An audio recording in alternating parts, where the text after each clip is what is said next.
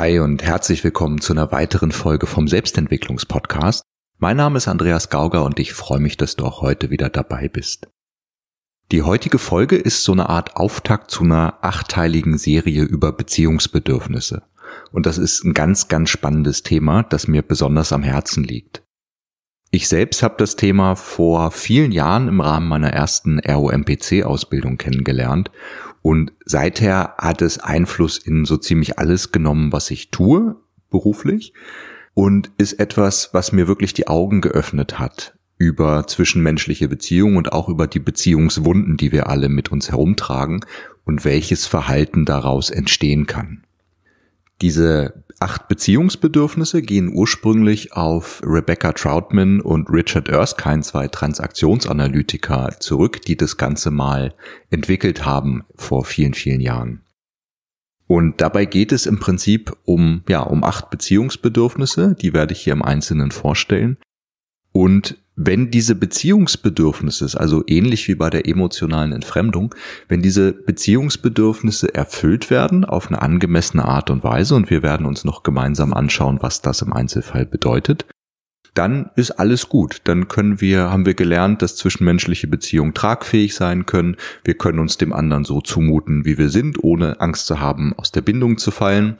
Wir sind auch nicht innerlich gezwungen, wir haben keinen innerlichen Drang, irgendwelche Spirenzchen aufzuführen, wie zum Beispiel zu versuchen, es ein Leben lang allen Leuten recht zu machen oder immer besonders stark zu sein und möglichst keinen zu brauchen und so weiter. Diese typischen Antreiber, über die ich auch schon an vielen Stellen geschrieben habe, die so ein zentrales Element der Transaktionsanalyse auch sind sondern wir können einfach ganz normal und unbefangen mit unseren Mitmenschen umgehen. Das natürlich auch in Liebesbeziehungen, im Umgang mit unseren Kindern und so weiter. Das ist sowas wie der paradiesische Idealfall. Das ist leider so, dass die wenigsten von uns das so erlebt haben. Die meisten tragen Beziehungsverletzungen, meistens durch unsere Ursprungsbeziehung, in ein, zwei, manchmal drei oder vier Beziehungsbedürfnissen mit sich. Und dann haben wir da so eine Art klaffende offene Wunde. Und das heißt, in dem Bereich sind wir besonders empfindlich, besonders reizbar, besonders schnell zu verängstigen und so weiter. Und das tragen wir in alle unsere Beziehungen mit rein, ganz besonders in die Beziehungen, die uns wichtig sind. Das muss nicht unbedingt bedeuten, dass uns der Mensch sehr wichtig ist, sondern die Beziehung. Also es kann zum Beispiel sein, dass ich äh, meinen Chef nicht sonderlich leiden kann, aber in der Beziehung zu meinem Chef oder meiner Chefin die Beziehungsbedürfnisse beziehungsweise meine alten Beziehungsverletzungen ganz, ganz stark zum Tragen kommen, weil nicht der Mensch an sich für mich wichtig ist, aber die Rolle der Beziehung. Ist auch logisch, wenn mein Chef mich, mich nicht mehr mag irgendwann und mich rausschmeißt oder Gründe findet, um mich versetzen zu lassen, was dann mit entsprechenden Nachteilen für mich einhergehen würde zum Beispiel, dann kann das existenziell bedrohlich werden oder sich zumindest so anfühlen. Und dann ist natürlich völlig klar, warum der Druck entsprechend hoch ist, so dass diese alten Verletzungen dann aktiviert werden. Was du definitiv erleben wirst, wenn du dich mit den Beziehungsbedürfnissen näher auseinandersetzt und dich selbst und dein Umfeld mal so ein bisschen daraufgehend abklapperst und ein bisschen schaust, wo du was wiedererkennst, ist, dass dein Level an Empathie steigen wird. Das lässt sich gar nicht vermeiden. Wir erkennen plötzlich bei uns und bei anderen, welches Verhalten, was uns vorher vielleicht einfach nur gestört hat und das wir einfach nur lästig fanden, aus alten Beziehungsverletzungen entsteht und versucht, ein Beziehungsgleichgewicht wiederherzustellen. Mit anderen Worten, wir erfahren also viel über die nicht geäußerte, über die unerhörte Geschichte unseres Gegenübers und auch von uns selbst. Und dieser Level an Empathie kann uns helfen, äh, mit unseren Mitmenschen natürlich viel, viel ja, empathischer, mitfühlender umzugehen, aber auch mit uns selbst. Wir entwickeln mehr Verständnis für uns und unsere Mitmenschen. Und da ist Begegnung viel eher möglich. Das Schöne ist, wenn ich mit solchen Konzepten wie der emotionalen Entfremdung oder hier auch den acht Beziehungsbedürfnissen vertraut bin und kann die in meinem Alltag anwenden, dann geht es nicht darum, Menschen in Schubladen einzusortieren, zu sagen, ja, ja, du doofe Nuss, du hast da eine Verletzung oder eine Verletzung, alte Verletzung im Beziehungsbedürfnis nach Vergewisserung zum Beispiel. Deswegen verhältst du dich wie ein Volltrottel. Das ist nicht der Zweck, sondern es geht darum, ich kann während das, was auch immer vordergründig abläuft, was mir an der Vorderseite gezeigt wird, kann ich eine ganz, ganz tiefe Verbindung zu meinem Gegenüber herstellen, indem ich gar nicht auf das reagiere, was mir vordergründig gezeigt wird an Verhalten und an Äußerungen, sondern auf das dahinterstehende, nicht erfüllte Beziehungsbedürfnis. Und wenn du das im Alltag ein, zwei Mal erlebt hast, dann wirst du erst erkennen, wie mächtig das Ganze ist. Also ich bin immer wieder ergriffen davon, welch tiefe Verbindung mit einem Menschen, der einem vielleicht erstmal völlig fremd ist oder fast völlig fremd ist, sich in kürzester Zeit ergibt, wenn man wirklich auf die unerhörte Geschichte dahinter reagiert und nicht so sehr mit dem, was einem nach außen gezeigt wird, mit der Maske, die wir alle tragen, um nicht nochmal oder nicht noch tiefer verletzt zu werden. Und das Gleiche gilt natürlich, wie gesagt, auch im Umgang mit unseren eigenen Schwächen, die wir hinterher einfach auch in einem ganz anderen Licht sehen können und da auch viel liebevoller mit uns selbst umgehen können. Und da sind wir auch schon bei einem wichtigen anderen Punkt, nämlich es ist relativ schwer, sich Beziehungsbedürfnisdefizite, so nenne ich es mal, also ein Mangel in einem Beziehungsbedürfnis, eine alte Verletzung in dem Bereich, oder auch allgemein, wenn wir merken, wir haben bestimmte Beziehungsbedürfnisse, die sind aktuell nicht erfüllt, zum Beispiel in unserer Liebesbeziehung ist eines oder mehrere dieser Beziehungsbedürfnisse nicht erfüllt, dann ist es relativ schwierig, die sich selbst zu erfüllen. Es wäre ja auch paradox, weil es sind ja Beziehungsbedürfnisse. Sie setzen also ein Gegenüber voraus. Und jetzt kann man natürlich versuchen, den Weg zu gehen zu sagen, ich stehe über allen Dingen, ähm, für manche Yogis und sowas mag das auch funktionieren, wenn die dann 20 Jahre im Himalaya meditiert haben. Das glaube ich gerne, dass es da Möglichkeiten gibt. Aber für uns Normalsterbliche ist das, glaube ich, nicht der Weg, nicht der praktikabelste Weg. In unseren Beziehungen, also es gibt mehrere Wege, sowas, sowas anzugehen. Das eine ist natürlich erstmal, dass wir unsere alten Verletzungen heilen in dem Bereich, also dass die offene Wunde versorgt wird. Stell dir vor, einer tritt dir ständig gegen Schienenbein und du hast da eine offene Wunde, eine alte offene Wunde. Es tut natürlich höllisch weh jedes Mal. Jetzt gehst du zu einem Therapeuten und der versorgt diese Wunde und der andere hört aber nicht auf, dir gegen Schienenbein zu treten. Was passiert? Natürlich tut es weniger weh, weil es ist nicht mehr die alte Verletzung da, die ist gut geheilt. Aber trotzdem tut es jedes Mal weh, wenn dir jemand gegen Schienenbein tritt. Es tut weniger weh, aber es tut jedes Mal weh. Es ist jedes Mal eine neue kleine Traumatisierung. So, das ist also nur ein Teil der Wegstrecke. Wenn ich merke, ich habe diese alten Verletzungen, ich habe sie geheilt, dann merke ich manchmal erst, was in meinen aktuellen Beziehungen nicht stimmt oder unerfüllt ist. Und jetzt gibt's da natürlich die Möglichkeit, gerade in einer Partnerschaft, in einer zugewandten Partnerschaft, dass beide Partner lernen, was ist das, was ist das überhaupt, Beziehungsbedürfnisse? Wie, wie hängt es zusammen? welche alten Verletzungen habe ich, welche alten Verletzungen hat mein Partner oder hatte mein Partner, wo ist er nach wie vor noch empfindlich und auf welche konstruktiven Wege kann man gegenseitig die Beziehungsbedürfnisse erfüllen, indem man eben auf die unerhörte Geschichte dahinter reagiert und nicht auf das, was vordergründig gesagt wird. Also der Mensch, der mir gegenüber sitzt und vielleicht die ganze Zeit jammert, immer kommst du zu spät und nie und überhaupt magst du mich gar nicht und ich weiß gar nicht und so weiter der meint vielleicht was ganz anderes und der ist sich vielleicht einfach im Hintergrund nicht sicher, ähm, ob die Beziehung Bestand hat oder ähnliches, also hat vielleicht Angst aus der Bindung zu fallen und macht es schon an so Kleinigkeiten, wie jemand kommt in einer Belastungsphase mehrfach zu spät von der Arbeit fest. Und wenn ich dann jetzt lerne, direkt auf die Angst dahinter zu reagieren, anstatt einfach mit dem zu gehen, was mir vordergründig präsentiert wird, dann kann ich plötzlich merken, dass ich auch bestehende Beziehungen auf ein ganz anderes Level bringen kann. Und das geht natürlich leider nicht immer, weil das natürlich ein, entsprechend, ähm, ein entsprechendes Gegenüber voraussetzt, das auch bereit ist, Lektionen anzunehmen, zu lernen, zu wachsen. Das ist leider nicht immer der Fall, das ist mir natürlich auch bewusst. Aber es ist viel öfter der Fall, als man eigentlich denken würde. Das ist zumindest meine Erfahrung. Es setzt nur voraus, dass ich meinem Gegenüber das auf eine Art und Weise kommuniziere, die nicht verletzend oder angreifend ist. Aber das ist vielleicht mal Thema von einer anderen Podcast-Folge.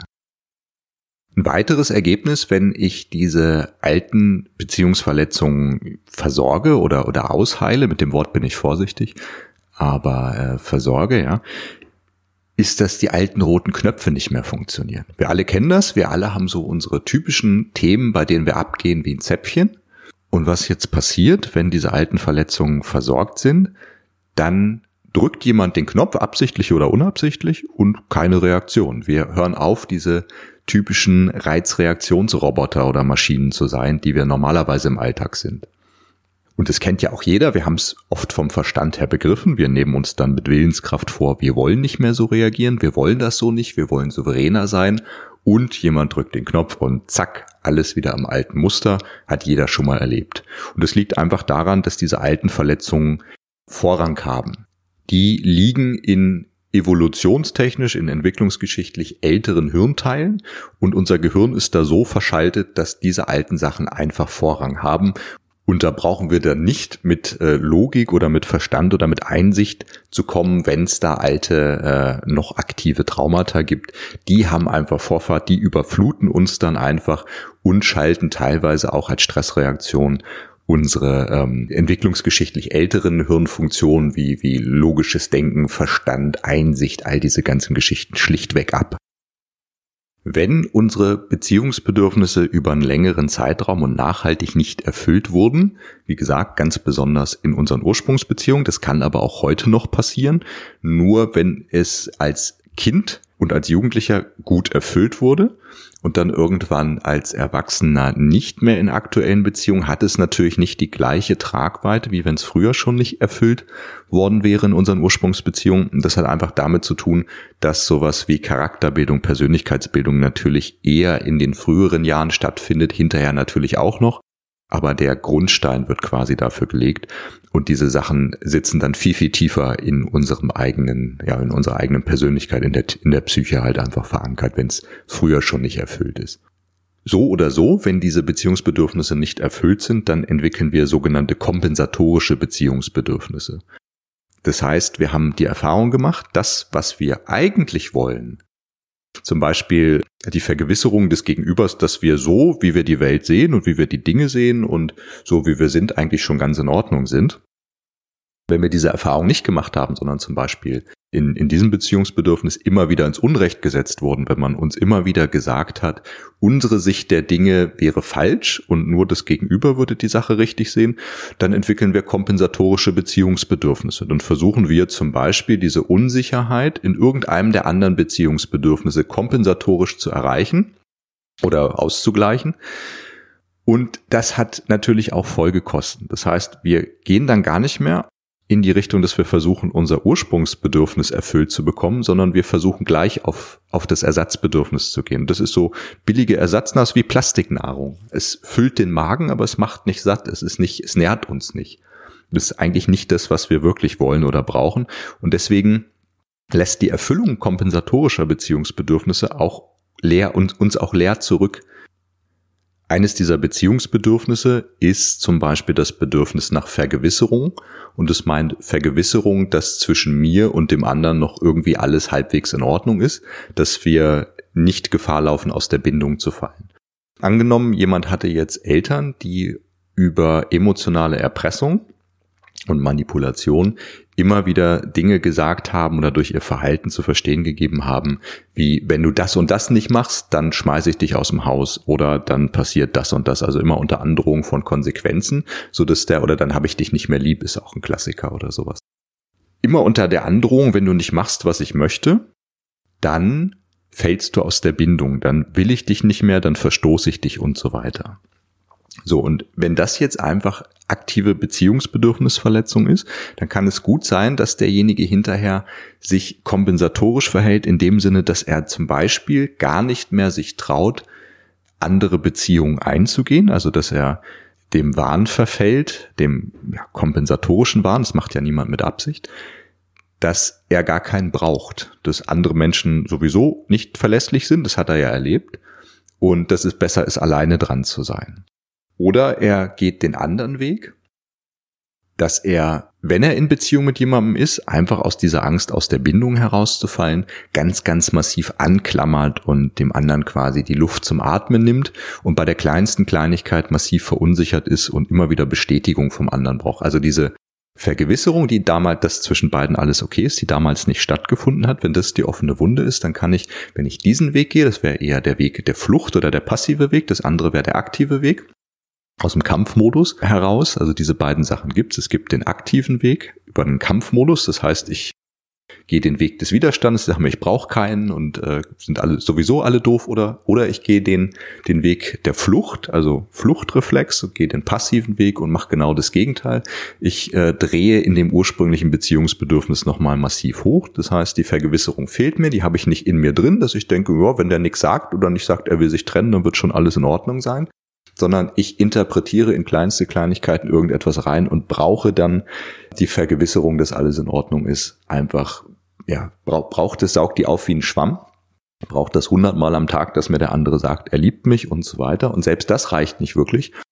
Die Erfahrung, die viele dann machen, ist, dass es wie so ein Fass ohne Boden ist. Ich mache das manchmal mit Klienten in der Praxis, um das so ein bisschen äh, bildhafter, ein bisschen plastischer zu machen. Gibt da so schöne Techniken, dass ich dann, äh, um das Gefühl zu beschreiben, manchmal einen Plastikbecher nehme. Ich weiß, Plastik soll man vermeiden. Aber die eignen sich halt leider sehr gut dafür. Also ich nehme auch immer den gleichen Plastikbecher, muss ich zu meiner Verteidigung sagen. Und eine Schüssel drunter halte und dieser Plastikbecher, da habe ich Löcher reingemacht und dann gieße ich oben Wasser rein und dann schauen die Klienten meistens ganz gebannt darauf, wie das Wasser unten wieder rausläuft. Und dann frage ich dann, ist es ungefähr so, fühlt sich das ungefähr so an, was du da erlebst, wenn dir der andere Komplimente macht oder dir sagt, dass er dich liebt oder sowas.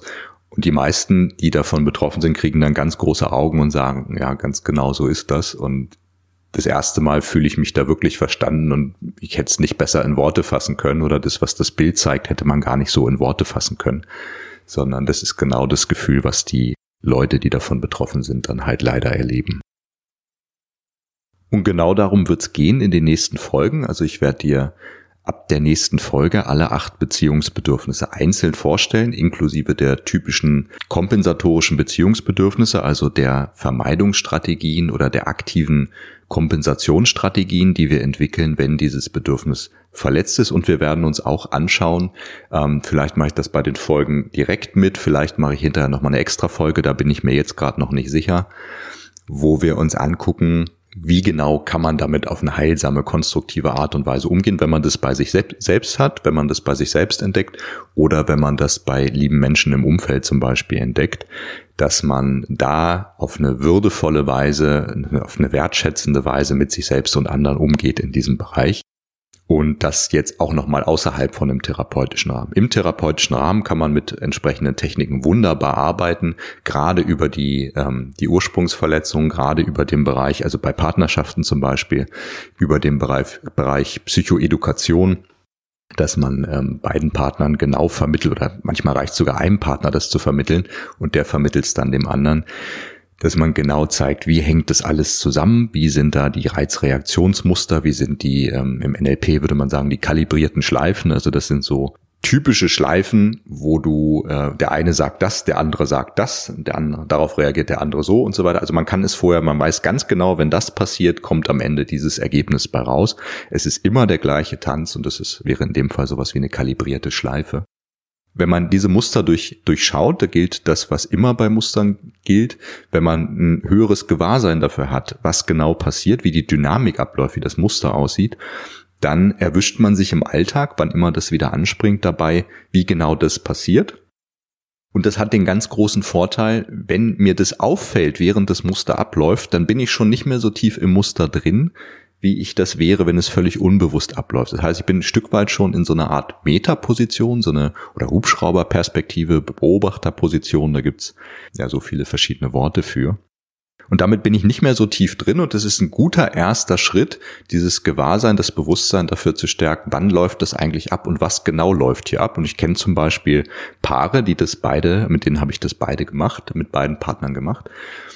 Und äh, die haben eine lustige Methode gefunden, weil die sind dann irgendwann, die haben das verstanden und die haben das auch eingesehen. Natürlich, das alleine reicht nicht, springt dann trotzdem noch viele Male automatisch an und die sind dann irgendwann so weit gewesen, dass sie das Ganze abgekürzt haben und darüber gelacht haben und haben gesagt, du pass auf, die nächste halbe Stunde läuft ungefähr so ab. Ich werde das sagen, du wirst das sagen, dann wirst du schmollen, dann werde ich wütend, dann werde ich versuchen, noch mehr hinter, noch mehr hinter dir herzugehen, dann wirst du dich noch weiter zurückziehen, dann werde ich irgendwann umkippen und werde mich bei dir entschuldigen und so weiter und am Ende passiert das wollen wir das Ganze nicht abkürzen?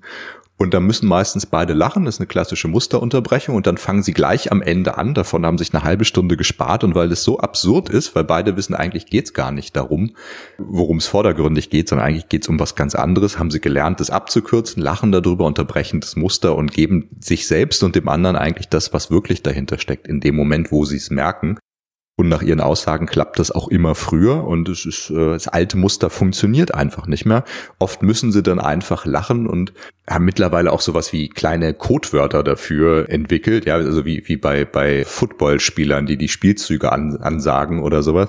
Und da haben sie ihre Geheimsprache da entwickelt und das klappt mittlerweile super gut. Da reicht dann ein Wort im Restaurant oder so und schon müssen beide lachen und der Abend ist gerettet, wo sie vorher dann wahrscheinlich sich beide extrem unverstanden gefühlt hätten, sich immer weiter voneinander entfernt hätten und der Abend eigentlich gelaufen wäre. Und dieses Verständnis hat sie da wirklich näher zusammengebracht. Und wie gesagt, es hat Auswirkungen, wenn man das einmal versteht, nicht nur in dieser einen Beziehung, in der man das anwendet, sondern man sieht auch andere Beziehungen mit anderen Augen. Ja, darum wird's in den nächsten Folgen gehen. Da freue ich mich schon drauf, dir diese acht Beziehungsbedürfnisse im Detail nochmal genauer vorzustellen, inklusive der kompensatorischen Beziehungsbedürfnisse, wenn da eine Verletzung vorliegt. Und äh, jetzt nochmal schnell einen kleinen Überblick über diese acht Beziehungsbedürfnisse, die dich da erwarten. Die haben manchmal, je nachdem, wo man schaut, unterschiedliche Namen. Als erstes das Bedürfnis nach Vergewisserung. Das haben wir in dieser Folge schon mal angesprochen. Es wird auch die erste Folge sein, die ich dazu mache, also jetzt die nächste Folge. Da habe ich mir übrigens überlegt, ich werde versuchen, die Folgen jetzt immer sonntags zu bringen. Ich weiß nicht, ob ich das immer und hundertprozentig durchhalte, aber das habe ich mir jetzt erstmal so als Ziel gesetzt, wobei wer mich kennt, weiß, mit so ganz hart determinierten Zielen habe ich es immer nicht so. Das ist für mich immer so ein bisschen lebensfremd. Das heißt, als weiches Ziel gesetzt und ich denke, ich werde es oft hinbekommen dass du dich schon mal ein bisschen darauf einrichten kannst, wenn dir der Podcast gefällt. In nächster Zeit wahrscheinlich immer sonntags die neue Folge.